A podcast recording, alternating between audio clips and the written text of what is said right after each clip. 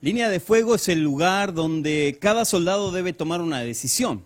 La línea de fuego se denomina aquello en lo cual uno cuando cruza esa frontera simbólica, en realidad, se está exponiendo. ¿A qué se expone, Tospar? Se expone al fuego, se expone a un misil, se expone a una bala, a una lanza. Se expone, está expuesto.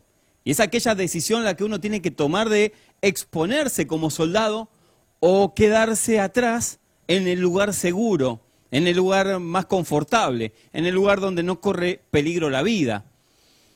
En nuestro andar cristiano, en nuestro andar diario, nosotros tenemos esta misma afluencia, estas mismas decisiones, día a día, semana a semana. Nosotros hemos de tomar decisiones que nos pondrán en la línea de fuego.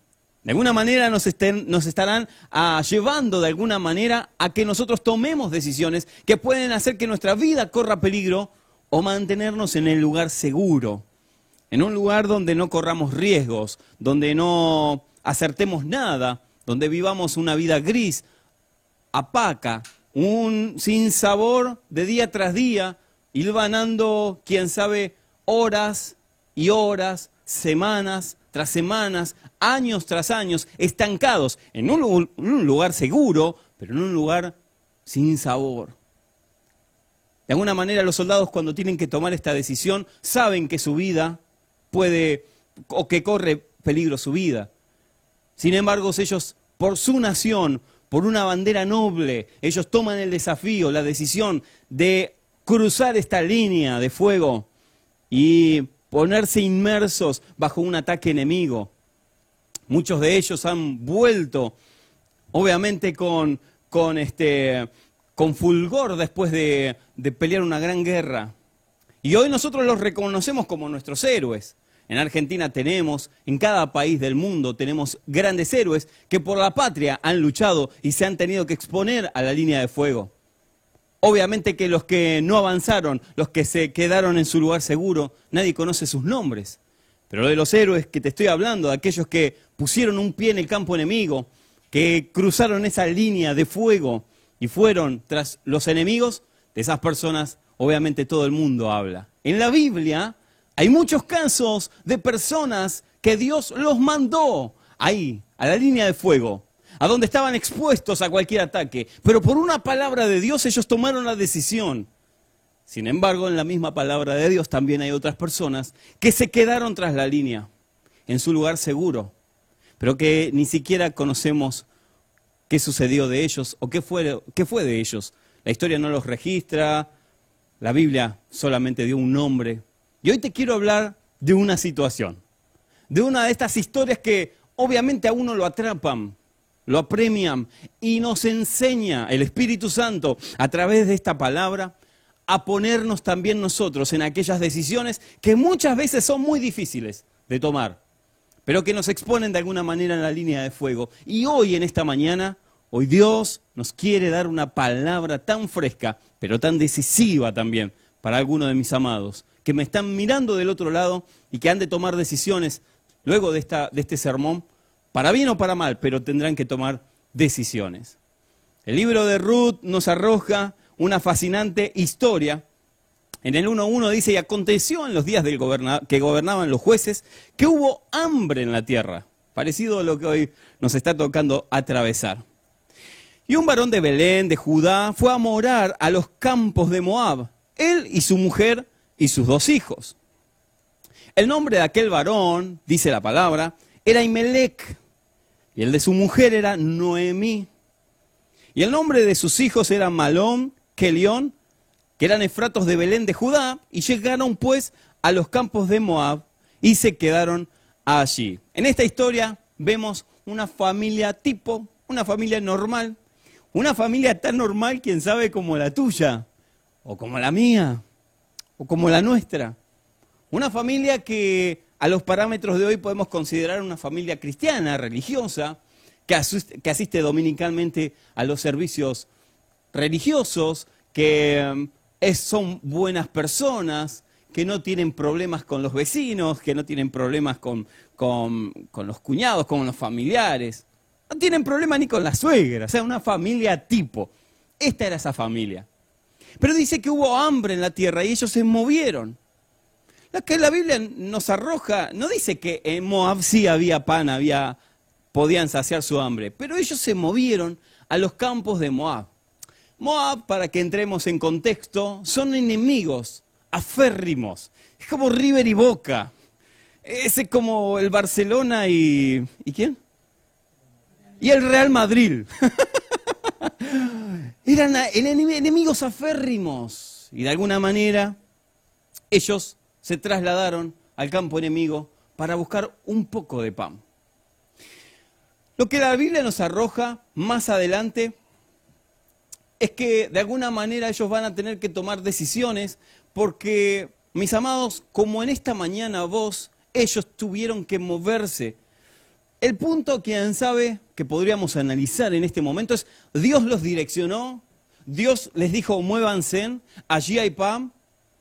La Biblia no arroja detalles de esto, pero sí dice que, llegó el hambre a Israel. Y yo sé que del otro lado hay familias enteras que nos, nos pueden estar mirando, personas que nos están mirando, que sienten este mismo pesar que sintió Abimelech, Noemí, sus hijos, esto de que llega hambre. Porque alguien puede decir, bueno, Tospar, eh, yo no entiendo por qué estoy en esta situación.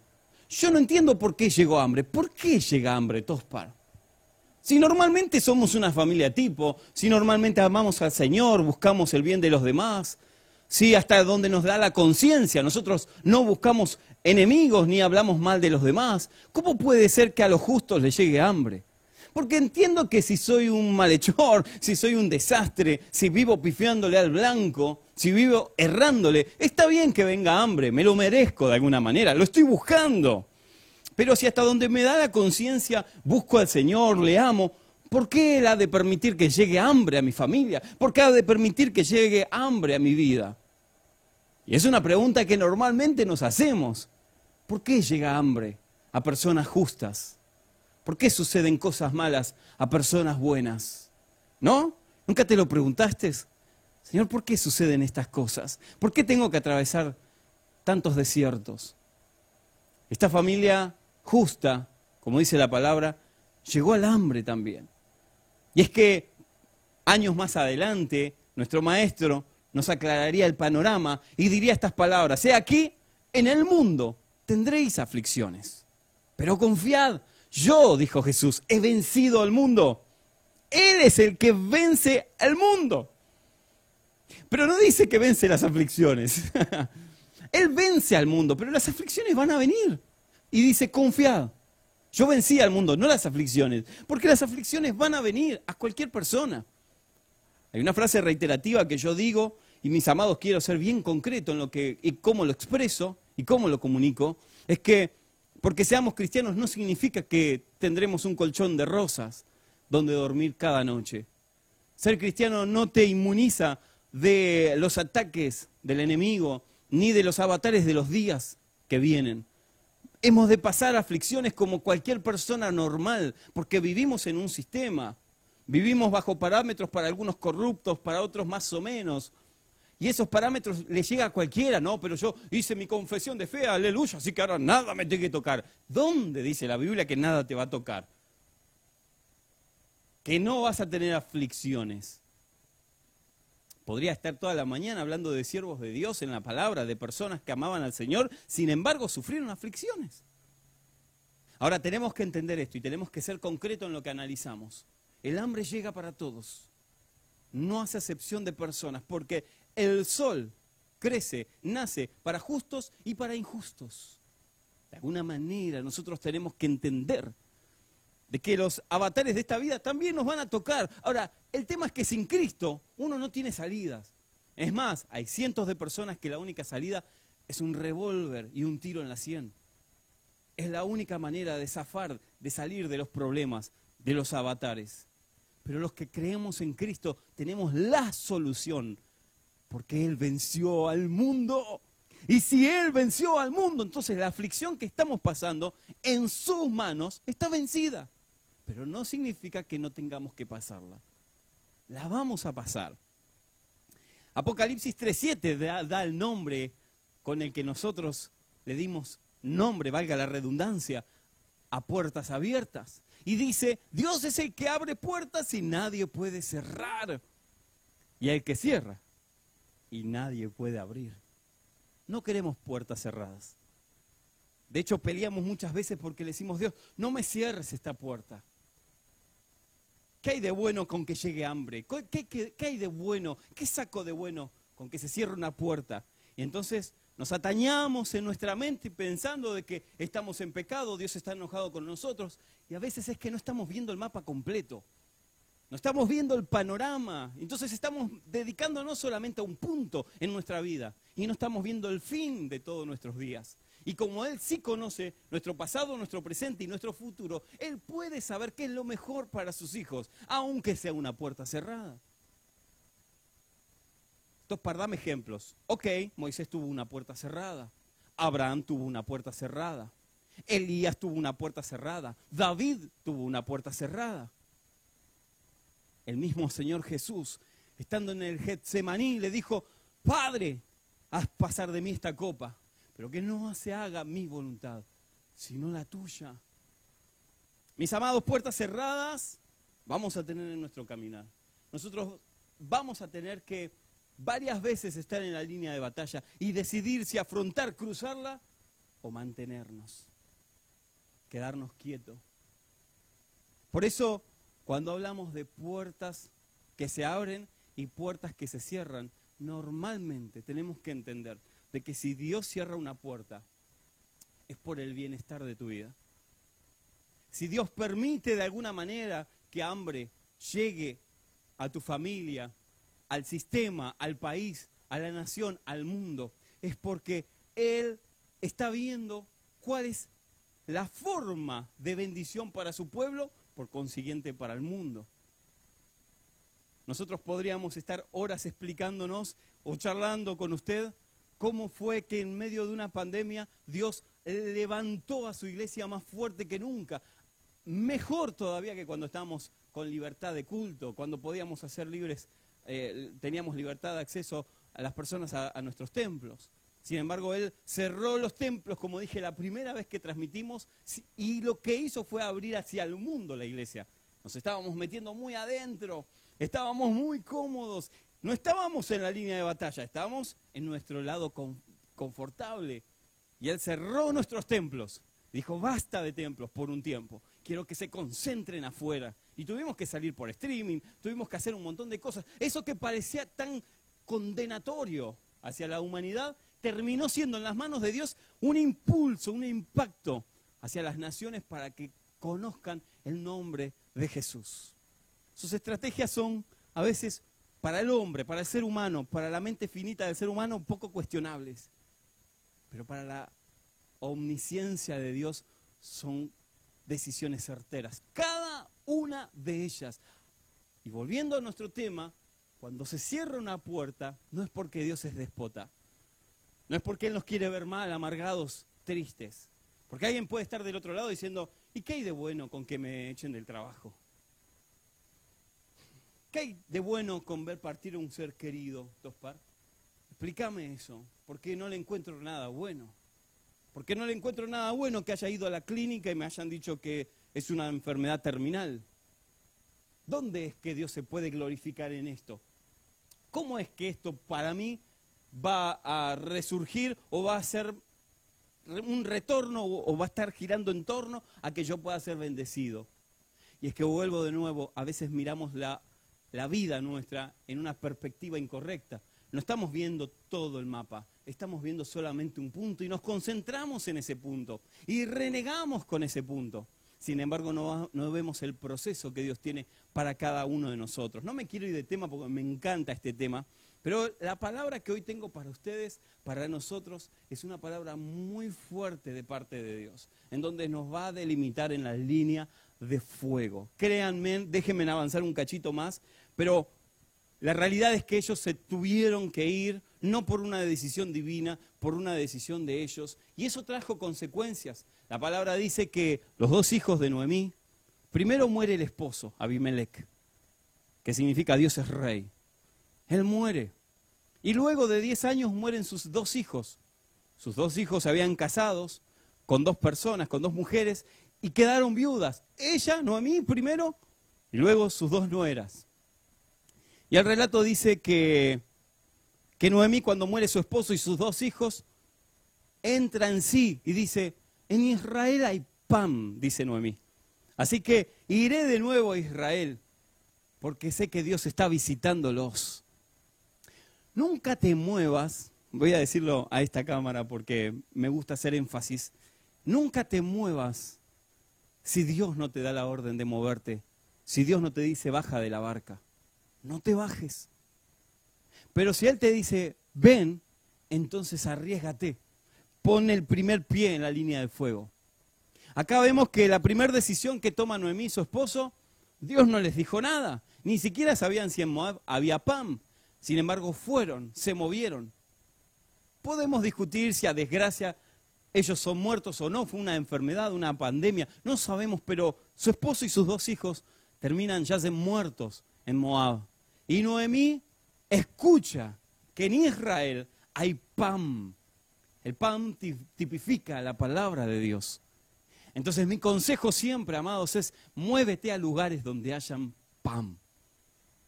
Siempre quédate en un lugar donde haya pan fresco palabra de vida eterna. Muévete cuando veas que en el campo o en, la ciudad hay pan. Pero si no sabes que haya pan, entonces no te muevas, porque corre peligro tu vida y corre peligro la vida de tu familia. Entonces vemos que Noemí dice, bueno, iré a Israel, me levantaré e iré al lugar donde hay pan. Y le dijo a sus nueras, una se llamaba Ruth, la otra Orfa, le dijo, hagan una cosa, yo ya no les puedo dar hijos, ya no tengo hijos, y si quedara embarazada ahora, ustedes tendrían que esperar mucho tiempo para que ellos crezcan y se puedan volver a casar. Así que hagan sus vidas, rehagan sus vidas, vayan entre los moabitas, elijan esposos, cásense nuevamente, que yo voy a continuar mi camino. Y dice la palabra de Dios que no la abandonaron. Se fueron caminando juntas hasta la frontera, hasta la frontera, hasta la línea de fuego. De un lado estaba Moab y del otro lado estaba Israel. Entonces dice la palabra así, que alzaron la voz con Noemí, Orfa y Ruth, sus nueras, y lloraron. Siempre lloramos por las suegras. para bien o para mal, ¿no? Pero las suegras a veces tienen eso de que nos confrontan para bien y para mal. Ella las confrontó y les dijo, vuelvan de nuevo quédense en su país. Y las dos estaban con que no, no, vamos a ir con vos, no te vamos a dejar suegra. No te vamos a dejar suegra. pase lo que pase, estamos a tu lado. Sin embargo, una alzó la voz, gritó, lloró, suegra querida, pero estaba llorando porque estaba dejando Moab. No estaba llorando porque estaba por enfrentar nuevos desafíos, un camino nuevo con Noemí. Ella estaba llorando porque en el interior de su corazón no quería dejar su lugar de confort. Y la palabra dice que no cruzó del otro lado, sino que se dio vuelta y volvió atrás. ¿Saben la cantidad de personas en la vida cristiana que llevo con mi esposa? Que se entregan en el altar, se derraman y dicen, Señor, no, yo te voy a seguir. Pero cuando tienen que cruzar la línea de fuego, poner un pie en el campo enemigo, retroceden. Y pasan meses, pasan años y siguen estancados en el mismo punto. Y Dios les habla, vuelven a abrirse y lloran como lo hizo Orfa. Que dicho sea de paso, ¿saben lo que significa Orfa? Testaruda. Hasta el nombre, pobrecita, no la acompañaba. Testaruda. Me estoy imaginando lo que deben estar pensando los esposos en este momento del otro lado de la cámara. o las parejas, los varones del otro lado. Cualquier coincidencia con la realidad es pura coincidencia, cualquier formalismo. Ahora Orfa se volvió atrás porque anhelaba seguir en su lugar de confort. Y a veces me, me suele suceder que en nuestro caminar vemos esas decisiones en mi vida también. Me veo identificado con Orfa que soy testarudo, que no quiero escuchar la, voz de Dios, la voluntad de Dios, y que vuelvo atrás, que prefiero no arriesgar. ¿Para qué arriesgar? ¿Por almas? No, si estamos bien así. ¿Por un destino incierto? No, ¿para qué? Si así donde estamos estamos bien, si así como estamos estamos felices. Sin embargo, el desafío de Cristo sigue siendo el mismo y todo esto se trata de almas, de usted, de mí. El sacrificio de Cristo se trató de usted y se trató de mí. Pero no solamente de nosotros, de todos los que están en el mundo. La pasión de Dios es que todos procedan, todos, no dice algunos. No dice solo algunos, todos procedan al arrepentimiento. O sea que todos experimenten el amor de Cristo.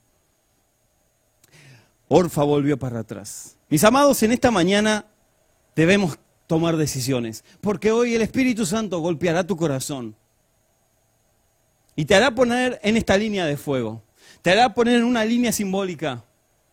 ¿Qué es lo más importante? Es ponerte por los valores que llevas adelante, poner un pie en campo enemigo y ser un flanco a cualquier arma que esté en el mundo, o mantenerte como una tortuga metido adentro, en un lugar seguro, pero gris, oscuro. Miren, Orfa no pasará la historia. Orfa quedará como la testaruda de la historia, como que la que volvió atrás, como la que no se arriesgó, no tomó el desafío. Orfa está representada muchas veces en las personas que yacen alrededor nuestro y que en vez de alentarnos nos tiran abajo. Dice, no, ¿qué vamos a ir a Israel? Esos son enemigos, ¿qué nos van a dar lugar?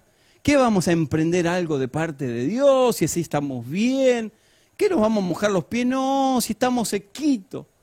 ¿Para qué contaminarnos con el drogadicto, con la prostituta, con el menesteroso, con el borracho? ¿Para qué? Si así estamos bien. Orfas. Personas que solo tienen amor por sí mismos y se quedan cómodos en su lugar de seguridad, en su búnker de seguridad. Pero Ruth fue diferente. Ruth pasó a la historia. Ruth no solamente que pasó la historia, sino que Dios le permitió dedicarle en el canon bíblico un libro que lleva su nombre. Ruth sería la madre de Obed, Obededón, que Obededón sería el abuelo del rey David, de quien vendría el linaje del Mesías.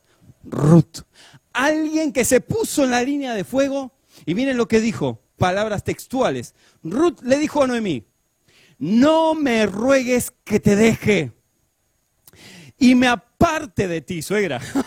Esta es la, petición más hermosa que quisiera escuchar cualquier suegra, que la nuera le diga estas palabras. Es la, declaración más hermosa que cualquier líder quisiera escuchar de sus discípulos o de las personas que lo rodean, que cualquier pastor quiere escuchar de las personas que están en su congregación. Pastor, quédate tranquilo. Cuando tenga que ver con almas, ahí me tenés. No me importa invadir el campo enemigo. Ella le dijo, no me pidas que me aparte de ti, porque donde quiera que vayas, iré yo. Y donde quiera que vivas, viviré yo. Tu pueblo será mi pueblo. Y tu Dios será mi Dios. ¡Qué tremenda declaración! ¿Y cómo es que Orfa se fue y Noemí se quedó o cruzó? Mis amados, es muy clara, la palabra misma lo declara. Ella le habló, ella le declaró, ella dijo palabras correctas, mientras que Orfa dijo, lloró, se quebrantó, lagrimió, gritó, pero volvió atrás. Su corazón no estaba ahí, estaba mudado. ¿Saben cuántas personas tienen el corazón mudado? A Moab. Muchas veces pasa en, en, un trabajo o en un equipo de una iglesia que las personas están por compromiso, pero su corazón está mudado en otra iglesia, en otro lugar. Y están físicamente, pero con el corazón mudado. Mis amados, nunca corras ese riesgo. Con tu corazón, con tu alma y tu cuerpo, sirve al, Señor donde estés comiendo pan. Y si no hay pan, tranquilo, ve a buscar otro pan. No pasa nada. La pregunta es, ¿en qué situación hoy te encuentras? ¿Cómo son tus palabras? Porque las palabras de Orfa la dejaron en una situación, una vida gris. Sin embargo, las palabras de Ruth fueron medicina, Noemí. Y la acompañó. Lo demás es historia. Todos la deben conocer. Ruth se casó, obviamente tuvo a Obededón, Obededón a su nietecito David, David, el linaje real de, de el Mesías. Pero fueron las palabras de Ruth las que cambiaron todo. Para nuestro Padre Celestial las palabras son muy importantes. Note que dijo en números 23, 19, Él dijo y no lo hará. Habló y no lo ejecutará. Cuando Dios da una palabra, no está tirando una palabra al piso porque sí. No está arrojando una palabra en vano. Él cuida sus palabras y sabe en qué momento hablar. A veces nosotros estamos pretendiendo de que Él nos hable en cualquier momento. Y no, no, no, no, no. Él es Dios, Él es el Rey. Él sabe en qué momento hablarnos y sabe en qué momento no. Sabe cuándo callar por amor y cuándo darnos una palabra. Las palabras para Dios son muy importantes. Mi pregunta es, ¿cómo son tus palabras? ¿Te identificas con Orfa? ¿Te identificas con Noemí? Porque las palabras para Dios son tan importantes que Él le dijo en Mateo 12, 36, mas yo os digo, Jesucristo hablando, ¿no? Mas yo os digo que de toda palabra ociosa que hablen los hombres, de ella darán cuenta en el juicio final. ¿Qué es palabra ociosa, Tospar? Bueno, no son malas palabras, palabras vulgares necesariamente, que de hecho igual son innecesarias en nuestro vocabulario. Hablar vulgarmente no tiene mucho sentido es un desdén, es un despropósito, pero no está hablando de este tipo de palabras. Está hablando de esas palabras que normalmente decimos, en cinco minutos estoy, caemos a la hora. ¿Te pasó? Estoy a tres cuadras, a cuarenta andamos. Mirá, ya, ya, ya, ya estoy saliendo, ya estoy saliendo, me estoy bañando recién. A veces tenemos eso los argentinos, ¿no? De que decimos cosas, ¿por qué las decimos? Es mejor ser sincero. ¿Por qué hablamos cosas que, no, que son mentiras? Palabras ociosas. Palabras que no tienen, Señor, ahora sí, te voy a servir. Bueno, ¿cuántos quieren salir a predicar? No, yo no, no, todavía no, no es mi tiempo. Aleluya, hermano. ¿Por qué gastamos una palabra ociosa? Guardémosla. no la digamos, mantengámosla en el bolsillo y cuando sea el momento la decimos.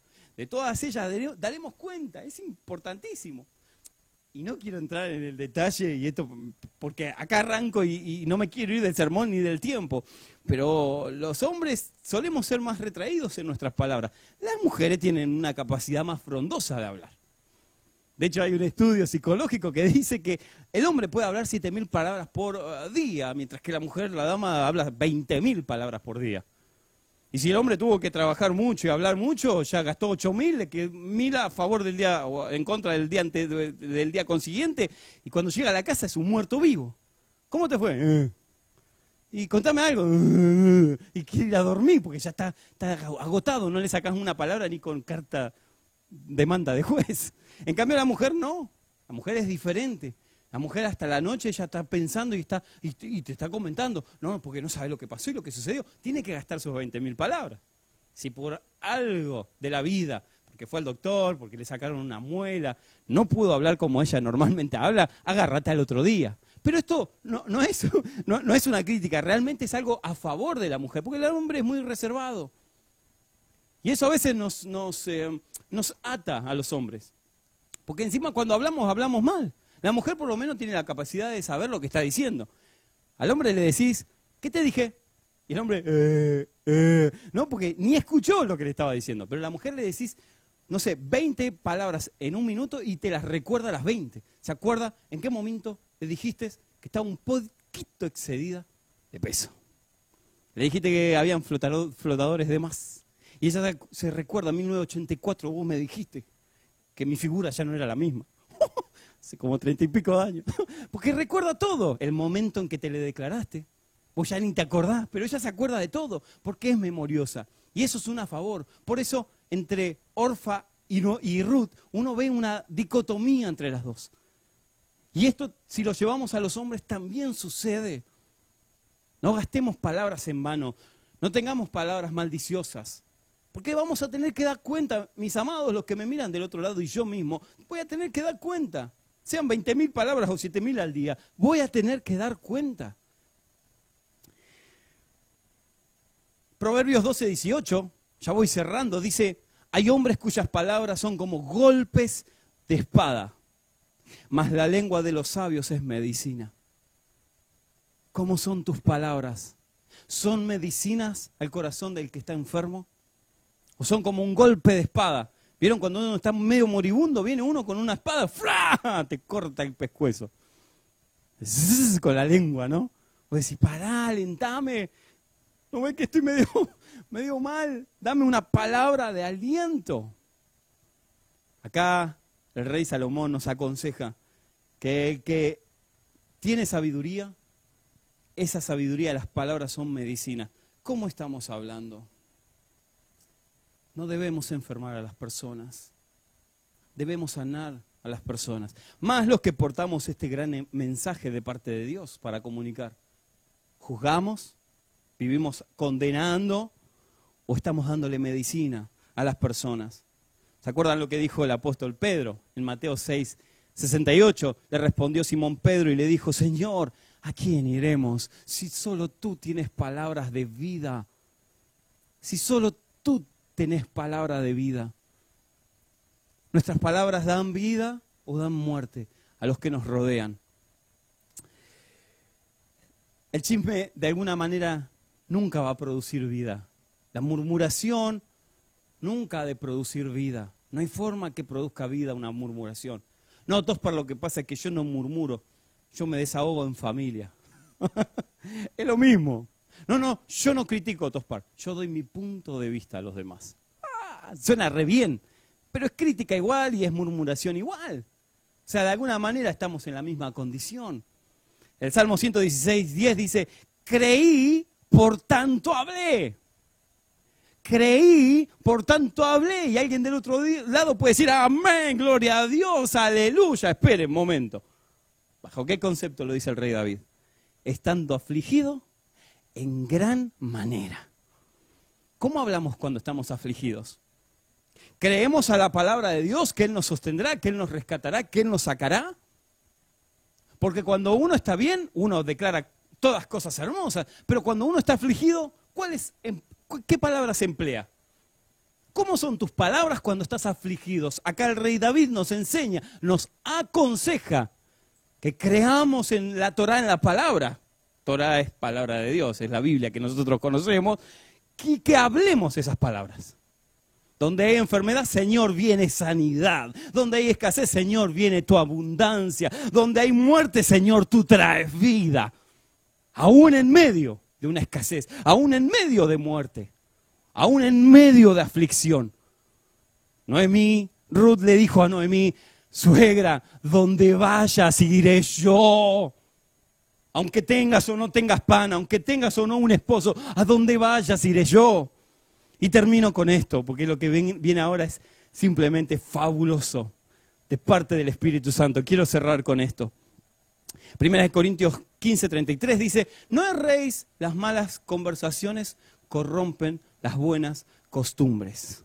O sea, no seas sonso, las malas conversaciones corrompen las buenas costumbres.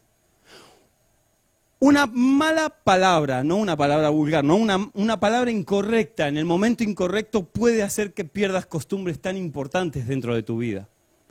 La, semana pasada estábamos hablando con el equipo de, el equipo, el departamento de jóvenes y adolescentes, y decíamos que los celulares tienen un cierto software que protege al teléfono de cualquier virus que pueda entrar. Sin embargo, si por esas casualidades, por esos haters, haters son, ¿no? Antivirus o, bueno, los que provocan esos virus, los haters. Te envían un virus al teléfono, el teléfono tiene patologías muy raras, empieza a andar lento, ya no transfiere datos como los transfería antes cuando estaba bien, porque hay un virus dentro del sistema, entonces hace que se, se haga más lerdo todo. En nuestra vida espiritual sucede lo mismo. Cuando nos juntamos a una persona y esa persona nos tira un venenito, nos, nos arroja una palabra indebida, incorrecta, eso entra en nuestro, nuestro sistema emocional y hace que nos alerdemos en todo. Nos bajamos de hombro, andamos mirando al piso, por una pequeña palabra incorrecta o una mala palabra o una palabra que no está trayendo vida. Y necesitamos un antivirus para que saque esa palabra incorrecta de nuestro sistema. El antivirus es la palabra de Dios. La fe viene por el oír y el oír la palabra de Dios. No la novela, no la película ni la serie, el oír la palabra de Dios. Mi pueblo perece porque le falta conocimiento. Conocimiento de la palabra de Dios. Es el mejor antivirus en tu vida. La palabra de Dios es el mejor antivirus en tu vida. Y esto te lo voy a demostrar rápidamente para cerrar con el profeta Isaías. Porque dice así, el capítulo 6, verso 5, entonces dije, ay Señor, él tuvo una revelación, vio a Dios en su trono y el verso 5 dice, entonces dije, ay de mí porque soy muerto, porque siendo un hombre de inmundo de labios y habitando en medio de un pueblo que tiene labios inmundos, mire cómo el profeta se da cuenta que el sistema lo corrompió a él. Y ellos eran de, labios inmundos y él se transformó también de labios inmundos. Cómo el sistema muchas veces puede corromper nuestra forma de hablar. Y está todo mal, este país se va al tacho. ¿Y vos qué decís? Y está todo mal, este país se va al tacho. ¿Por qué repetimos, por qué entran esas palabras y terminamos hablando igual que el sistema? De esta no salimos más. ¿Saben cuánto? Desde que nací. Desde que nací en Argentina no salíamos más y ya tengo 34 años y seguimos saliendo y seguimos saliendo. Porque Dios está, porque hay una iglesia en Argentina. Y mientras haya una iglesia en Argentina, en Ecuador, seguidores de Cristo, entonces van a volver a salir adelante. Porque está la genética de los hijos de Dios. Donde hay un hijo de Dios, ¡ay sí, hay bendición! Es imposible que suceda lo contrario hasta que seamos arrebatados. Así que el profeta se reconoció de labios inmundos. Y miren lo que dice, y voló hacia mí uno de los serafines teniendo en su mano un carbón encendido, tomando del altar con unas tenazas. Carbón encendido tipifica la santidad. Entonces, ¿para qué es la santidad? Es estar alineados al corazón de Dios. Vieron como si tuviera dos, vasos de agua, una impura con, con, tierra y otra bien transparente. Si yo vierto el vaso de agua puro sobre el impuro, o sea, el que está sin contaminarse contra el que está con tierra, el agua pura va a hacer que drene toda esa tierra y termine siendo cristalina como el otro vaso. Eso es estar al lado de Dios, nos hace acercarnos tanto a Él que ya todo lo que Él piensa nosotros ya lo pensamos. Estamos en comunicación fluida. Eso es santidad, mantener comunicación todos los días con el Rey de Reyes y el Señor de Señores. Eso te lleva a la santidad. Ahora dice que con esas tenazas, y tocó con él sobre mi boca, escuchen bien, y resalten ahí, y tocó con las tenazas, con el carbón encendido, mis labios, mi boca. Y dijo, he aquí, tus pecados te son perdonados y tu culpa es limpiada.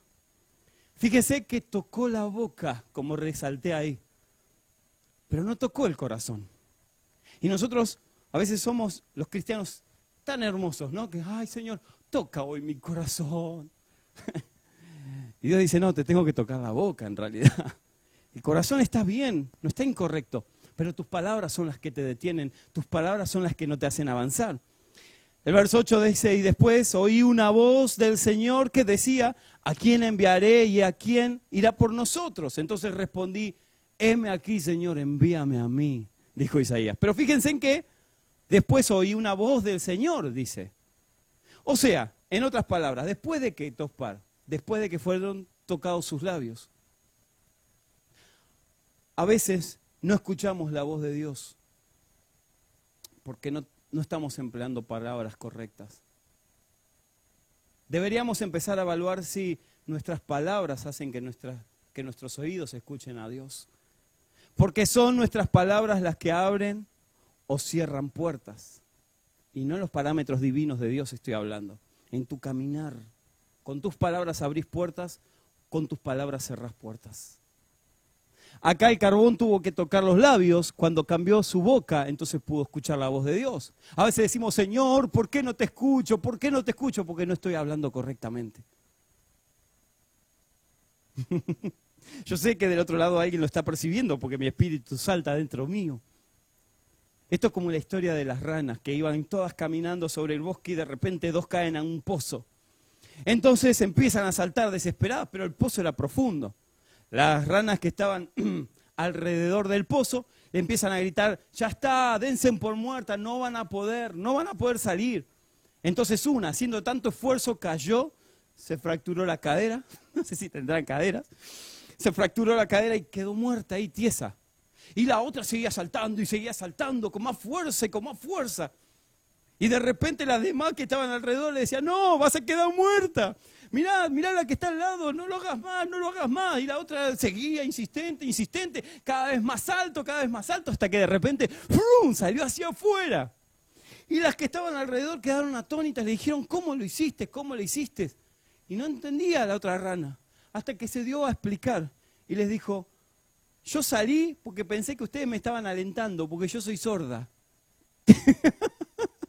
Así que yo pensaba que ustedes me estaban diciendo, dale, dale más fuerte, salta con más ganas. A veces las palabras que empleamos pueden dar vida o pueden dar muerte. Pueden traer bendición o maldición. Salud o enfermedad. Cuando te estén gritando desde el pozo, que tengas que estar por designio divino, tengamos que transitar situaciones, como decía recién, de hambre en la tierra, tranquilo. Cerra tus oídos, hacete como el que sos sordo ante los ataques de los demás, ante los que te dicen no vas a salir, no vas a salir. No los escuches, que te den más fuerza a esos, esas críticas, para saltar más fuerte, más alto.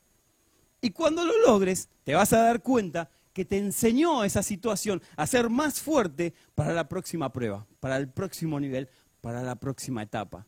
Yo quiero preguntarte cuántos de los que están del otro lado quieren empezar a emplear palabras correctas. Quieren decirle como le dijo Ruta Noemí, Señor, a donde me mandes iré yo. Lo que quieras que tú hagas, eso haré yo. Y como quieras que viva, yo viviré. Porque eres mi Dios, eres mío. Aleluya. Yo quiero orar por ustedes, quiero orar por todos los que están mirando esta transmisión y decirte las palabras correctas abren puertas en el cielo y en la tierra. Me encantaría que Dios te dé esta semana posibilidades para emplear palabras correctas. Vas a tener dificultades, pero no te angusties. No emplees palabras incorrectas, ociosas. Emplea palabra de Dios vida y no muerte, bendición y no maldición, salud y no enfermedad, riquezas y no pobreza. Declara la palabra de Dios y vas a ver el milagro hecho en tu vida. Vamos a orar. Gracias Dios por esta transmisión tan hermosa. Gracias por esta palabra línea de fuego porque nos hace mantenernos alerta a lo que venga y saber que día a día vamos a estar definiéndonos entre un territorio y el otro, entre el lugar de del éxito de alcanzar y conquistar o el lugar pacato, cris y de confort. Nosotros somos de los que van por las almas. Nosotros son, somos de los que van allá afuera y conquistan, no importando las situaciones en las que podamos estar. Sabemos que las almas nos pertenecen y vamos por ellas. Así que queremos emplear palabras correctas, darnos sabiduría del, del Espíritu Santo para que esta semana podamos hablar como conviene, con palabras de vida y no de muerte, con palabras de salud y no de enfermedad, con palabras de bendición y no de maldición. sé que en nuestra boca has puesto este milagro y lo queremos emplear para tu reino. En el nombre de Jesús, amén. Dios te bendiga. Fue un culto, un servicio precioso. Damos gracias a todo el equipo de CIP Producciones, a los que están detrás de cámara, al equipo de adoración, a Puertas Worship, que hoy nos deleitó con, con esas canciones frescas que nos llevaron a la presencia de Dios, a todo el equipo de Puertas Abiertas y a todos mis hermanos en el mundo que nos miraron en esta transmisión. Gracias, gracias. Se deben ustedes lo mejor. O sea, estamos acá porque realmente ustedes se lo merecen. Así que ora por nosotros, ora por Puertas Abiertas, mantenernos al tanto de tus necesidades comunícate con nosotros y no te olvides que esta gloria va creciendo. Esta puerta se abre para todo el mundo y vamos de gloria en gloria, de victoria en victoria. Ahora sí, me despido. Gracias por estar del otro lado. Te queremos bendecir y hay sorpresas que van a venir en las próximas transmisiones. Quédate conectado con nosotros por medio de las redes sociales. Y arrobarnos si querés o ponernos en el hashtag Somos Familia y poner tu foto que estuviste viendo la transmisión o lo que estabas haciendo mientras estábamos compartiendo la palabra. Dios te bendiga, no te olvides palabras correctas para esta semana. Bendiciones.